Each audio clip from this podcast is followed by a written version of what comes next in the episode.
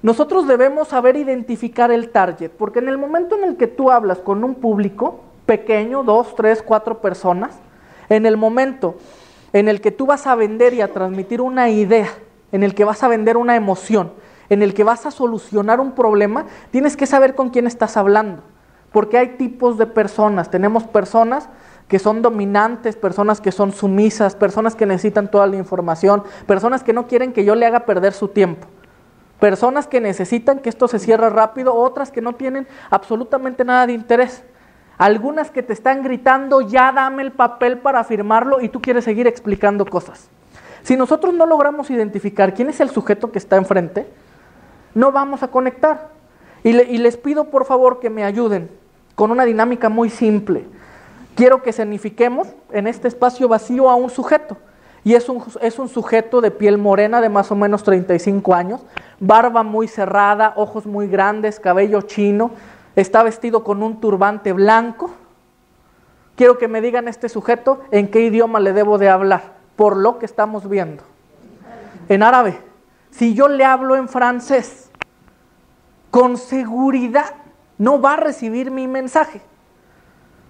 Con seguridad no va a entender lo que yo le estoy diciendo. Ahora, si ponemos y escenificamos de este otro lado a un sujeto que nosotros por sus motes, por cómo está vestido, por cómo se desarrolla en su habla y sabemos que es una persona dominante, que es una persona explosiva. Díganme cómo le debo de hablar, sumisamente o también dominante. Por su nombre. Por supuesto que funciona. Yo tengo que entender qué tipo de persona está frente a mí y debo de poder relacionarme según la necesidad que ella tenga para recibir el mensaje. Nosotros debemos de saber buscar a nuestros clientes. Sabemos de saber establecer un mercado meta, un universo para saber qué queremos, para saber a dónde vamos a ir. Porque en muchas ocasiones nos preguntan o nosotros mismos contestamos cuando nos dicen, ¿A quién le vas a vender? ¿Qué quieres vender? ¿Qué tipo de contrato quieres? El que sea. ¿O creemos que es una mejor respuesta decir los mejores? El mejor que hay. ¿Y cuál es el mejor que hay? ¿Y cuáles son los mejores? ¿Y cuál es el que sea? Tenemos que lograr investigar a nuestros clientes. Porque si el día de hoy todos ustedes en esta sala fueran un asesino y yo les pidiera que ejecutaran a una persona, ¿qué es lo primero que harían?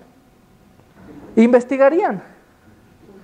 Pretenderían saber qué tipo de sujeto es, si tiene equipo de seguridad, si no, si es simple o no, si lo vamos a ejecutar con un rifle o con un arma corta, si es una persona que mide dos metros y es inmortal, pues, o si definitivamente es un trabajo muy fácil. ¿Por qué no lo hacemos con los clientes?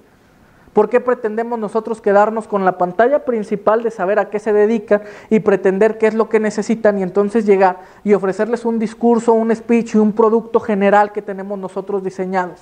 No nos van a comprar lo que tenemos, nos van a comprar lo que necesitan. Y podemos lograr que lo que tenemos se parezca, sea, huela, sepa a lo que ellos necesitan podemos adecuarlo, podemos explicarles y llevarlos al punto de que entiendan que lo que yo tengo es justo lo que él quiere tener. Pero tenemos que entender perfectamente a la empresa bajo cierta investigación.